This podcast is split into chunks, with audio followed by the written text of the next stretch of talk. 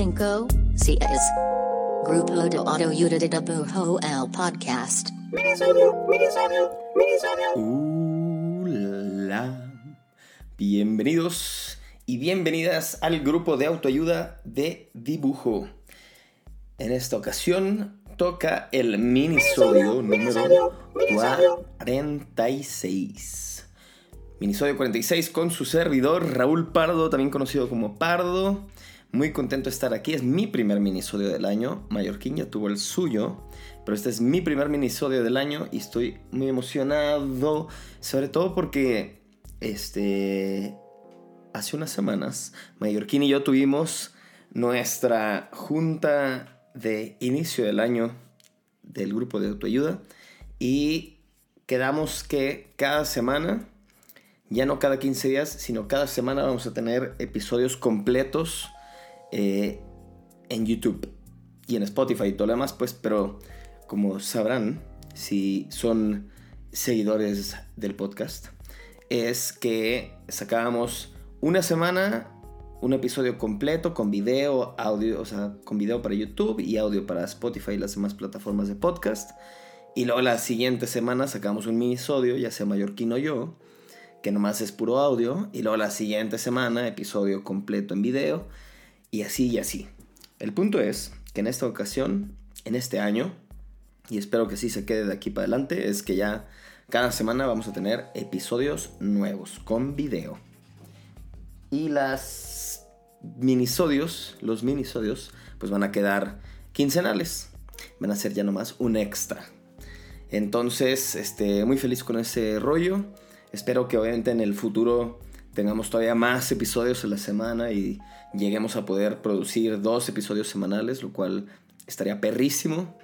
Entonces, pues vamos a ir echándole todas las ganas del mundo y conseguir todo lo necesario para seguir dándoles lo más que podamos. Y pues y la neta es que obviamente nos encanta este hacer cosas que ustedes puedan consumir, pero en general nos gusta mucho hacer esto, así que es de gratis, por así decirlo, las ganas. Las ganas son de gratis. También esperamos este año conseguir ya sponsors y poner en moción temas de capitalización del podcast para poder hacer cosas más chidas.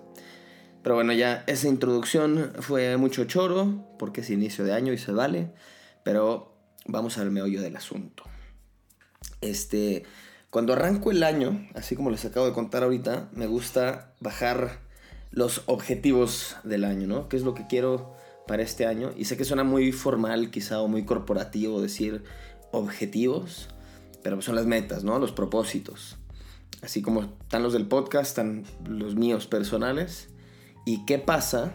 Que hay un chingo de cosas que quiero hacer. ¿Y qué pasa?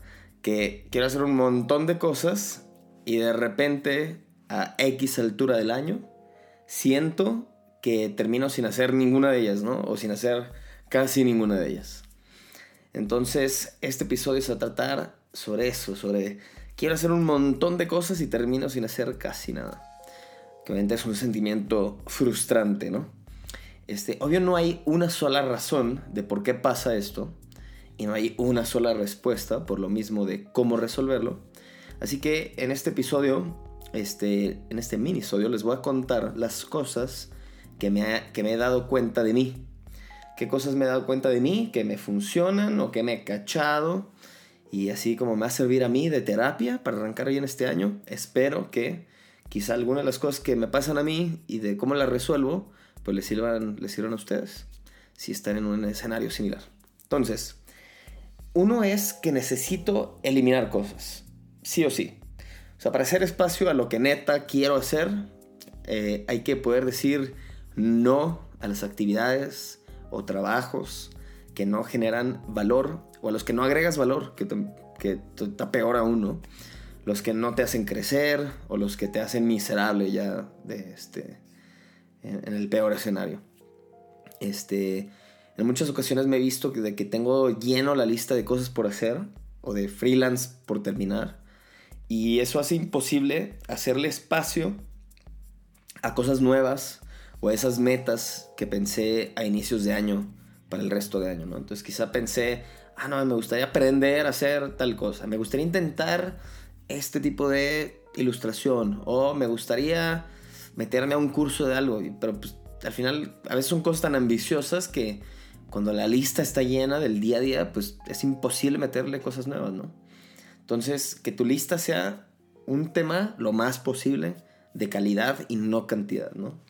Si hay un freelance de hacer ese logo para, para la tía, para el tío, este, que en verdad ni es tu mero mole, ni es tu estilo y ni está bien pagado porque es para la familia.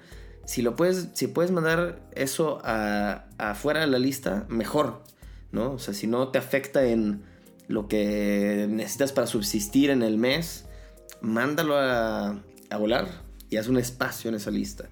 Si estás haciendo X cosa, ¿no? Tuve la lista de tus cosas del día a día, de la semana, del mes ¿Qué son esas cosas que ni tú estás aportando nada? ¿O esas cosas no aportan nada al mundo? ¿O esas cosas te hacen sentir fatal? Porque obviamente si te haces miserable, ser miserable gasta mucha energía, entonces te van a quedar menos energía este, o ánimos para poder hacer cosas nuevas. Entonces, escoge qué cosas puedes eliminar y segurísimo va a haber al menos una que vas a poder mandar a volar. Luego, otra es, me quedo congelado en el parálisis por análisis. El parálisis por análisis, eso es bien chafa. Este, para quien no esté familiarizada o familiarizado con el concepto, es este tema en el que tienes cosas que hacer, pueden ser muchas, pueden ser no tantas, pero que piensas todas las opciones y qué cosas podría salir mal o qué cosas, así como todos los rumbos que podrías tomar y te quedas paralizado por sobreanalizar las cosas y entonces ese parálisis impide que avances, ¿no? Te quedas trabado. Y puede ser de cosas hasta bien sencillas, ¿no? Me, me pasa o me ha pasado de que hasta para pedir el súper, ¿no? Y es como, es una pinche tarea que tengo que hacer en el día porque pues necesito tener cosas que comer en la casa y cosas para limpiar la casa. Y nomás por no estar en la mentalidad correcta, me paralizo y puedo tardar una hora haciendo la lista y pidiéndolo o yendo por él, ¿no? Esto obviamente puede pasar en todos los ámbitos de tu vida, desde los muy personales, desde los del, temas de la casa, a temas de, de proyectos y de trabajo. Este probablemente creo que es mi talón de Aquiles. Y la raíz, la neta, es como, es la ansiedad de no querer, de no querer cagarla, de tener, o sea, hay muchas razones, ¿no? Pero es la, raíz, la que yo creo que es la raíz, la ansiedad que puede venir de no querer cagarla, de tener toda la info, de querer tener toda la info de antemano y estar 100% preparado para ese proyecto, para esa tarea, para ese mail, para esa junta que vas a tener. Sentir que no tienes la habilidad para hacerlo bien a la primera, entonces lo pospones, porque no, no, no, déjame mejor, déjame aprendo cómo hacer esto antes de echarme este proyecto, o antes de tomar esta chamba. Hay mil razones, ¿no? y que, esas razones se traducen un poquito más en, en, excusas que razones, pero bueno, identifica cuál es la tuya si te pasa esto. Lo que a mí mejor me ha funcionado para esto es ponerme este, ultimátums, deadlines. O sea, tengo mi tengo que tener una junta con alguien, o sea, o tengo que yo marcarle a alguien porque quizás una oportunidad de trabajo, un posible cliente o alguien que me pueda asesorar, me pongo así como que me empujo solito a la alberca, a echarme así de, de bombita. Entonces me pongo como mi lista de qué cosas a huevo. O sea, tienes tus cosas del día, pero tengo dentro de las cosas del día o de la semana, qué cosas son las a huevo las tengo que hacer, cuáles son los must do del día o de la semana. Entonces, el jueves límite tengo que ya haberle marcado a esta persona que quiero que me asesore en cierto tema. Ah, pues entonces ya el martes estoy de que, oye, se acerca el jueves. El miércoles que, chale, no mames, bueno, le marco hoy. Peor escenario el jueves es como ya, no me puedo hacer pato. Hoy es mi ultimátum. Y ser como el bad cop, el policía malo, policía bueno contigo mismo, ¿no? es como que ya llega el policía malo y carnal, ya es jueves, ¿qué pasó? Entonces, para todos estos parálisis por análisis, trata de ponerte algún tipo de ultimátum que te empuje de panzazo a la alberca y que no tengas de otra más que poder cumplirlo, ¿no? Entonces ya te evitas Ese ruido, no, es que me falta esto, ¡pum! Empújate, auto, empújate. Y bueno, hablando de ultimátums, deadlines y fechas, otra de las cosas que a mí me sirven es tener metas con fechas claras, pero no metas con fechas intensas.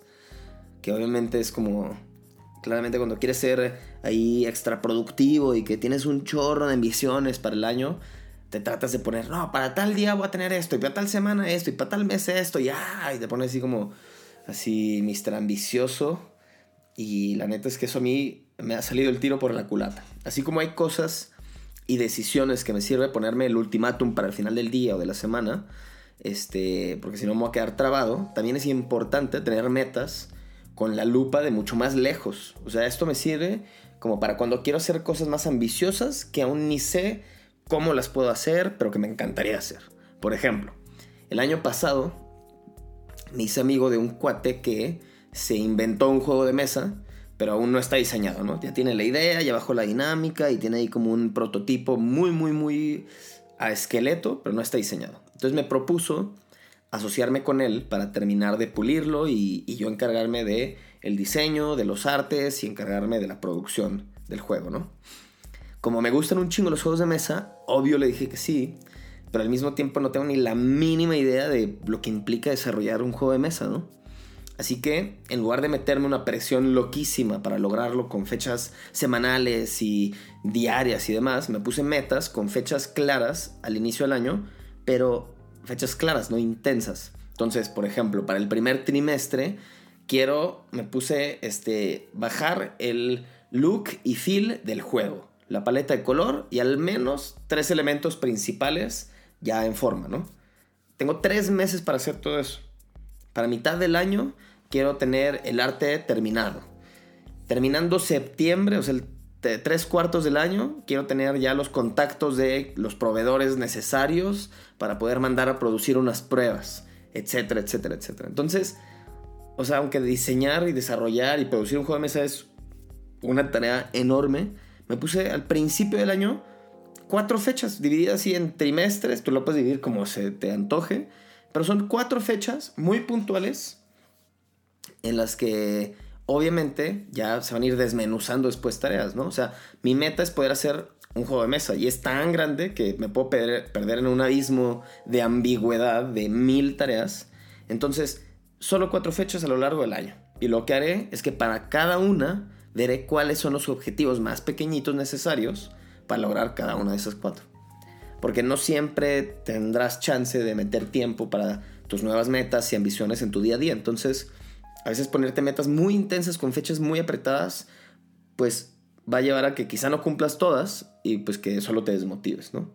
Entonces, claro, cada quien tiene sus circunstancias muy particulares, así que ve cómo puedes ir metiendo ese nuevo proyecto, esa nueva disciplina en las ranuras de tu rutina, de tu cotidianidad. Pero trata de ser como un boceto, casi casi es como un boceto de tu meta en fechas claras, pero no tantas. Y luego ya vas afinando, vas viendo cómo acomodas eso. Pero bueno, entonces fechas claras, no tan intensas. Y por último, este, pues está el tema de no presionarte de más. O sea, como no te presiones de más, recuerda mejor tu motivación.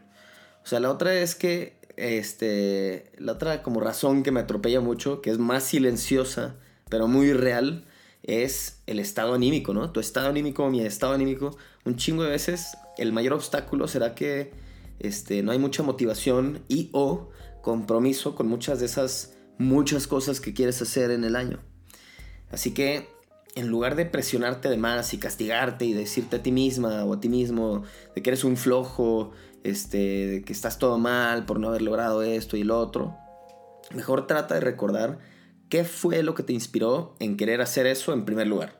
Aunque suene bobo, a veces se nos va el pedo de por qué queremos hacer las cosas, ¿no? Una vez que las anotamos en la lista y de que entran en la lista de cosas que quiero hacer, a veces se nos olvida el por qué quisimos hacer eso, ¿no? Es porque me encantan los juegos de mesa y quiero entrar a ser parte de ese mundo de los juegos de mesa. Es porque quiero retar mis habilidades de diseño de información con un proyecto este, complicado. Es porque tengo la ambición de desarrollar un producto y ver si logro comercializar un producto. O sea, hay mil, mil este, respuestas posibles, ¿no? Pero ¿cuál es la genuina tuya? ¿Cuál fue la inspiración inicial? ¿Cuál fue la motivación inicial? Entonces piensa en, no sé, en las tres cosas que más has querido hacer últimamente y que todavía no haces en los últimos años y encuentra cuál es la respuesta para ti de cada una de esas tres. En una de esas, quizá descartas esa cosa que llevaba años en tu lista. Y dices como, güey, la neta es que no, o sea, quizá la inspiración que tenía ahorita no está presente, ¿no? ¿Para qué la tengo ahí?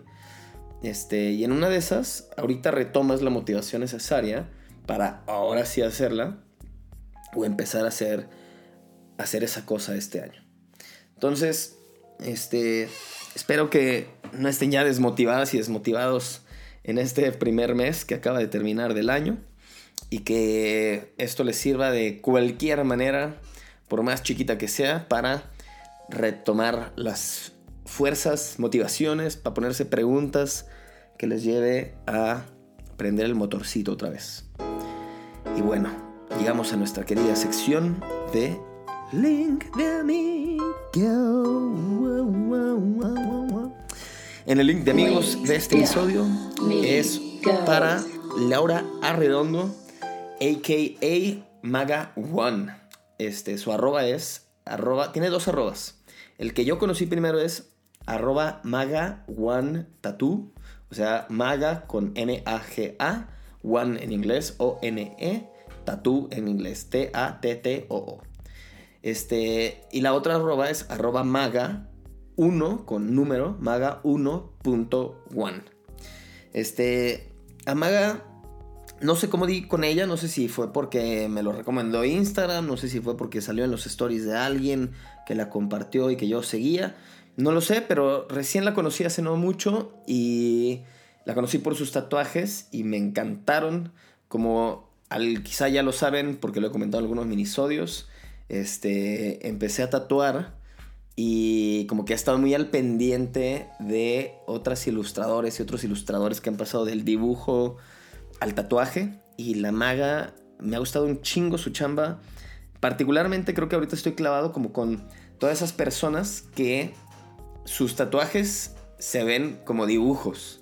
Que todos los tatuajes son dibujos, ¿no? Entonces no piensen que estoy menso. Hear me out. O sea, me refiero a que su tatuaje parece un dibujo que viene del sketchbook a piel. Entonces como que como que no se siente como un tatuaje del mundo tradicional, pues. A eso me refiero que se siente como, ah, no, esta persona dibuja. Y resultó que le quitaron el sketchbook, le pusieron un brazo y terminó dibujando en un brazo. Que es lo que a mí me gusta y lo que a mí me gustaría poder lograr con destreza en mi eh, camino del tatuaje. Así que me encantan sus diseños, son mucho retrato, pequeñas, mini, mini, mini escenas muy simples en cuanto a elementos, pero bien bonitas en cuanto a composición, en cuanto a pesos, es solo blanco y negro lo que he visto hasta ahora. Son rostros como muy toscos, lindos, muy, no sé. Ustedes veanlo, ¿para qué les he hecho yo choro? Si es que no les estoy enseñando yo ahorita las imágenes, métanse a su Instagram, síganla, está muy chido su tatuaje. Este, me parece que tatúa en CDMX y pues, a veces da roles por otras ciudades, así que si andan en la CDMX o en alguna de las ciudades donde ella se esté dando el rol, pasen por favor a hacerse uno. Después yo apartaré uno mío, para, uno para mí, con la maga. Este, pero bueno, ahí les dejo ese link de amigos. Espero que les haya gustado. Nos vemos la próxima semana. Y, y pues nada, chequen. Si no nos han seguido en YouTube, métanse al YouTube.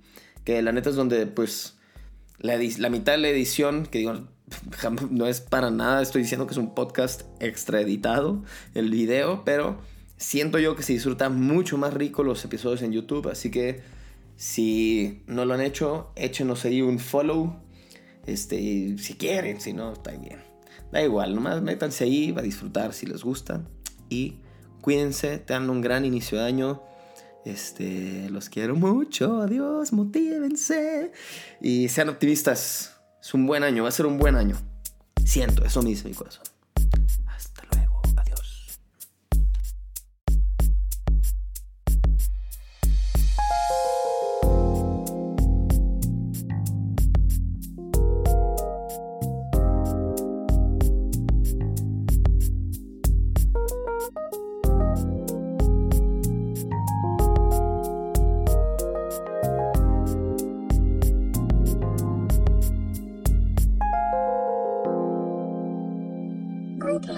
UWL podcast.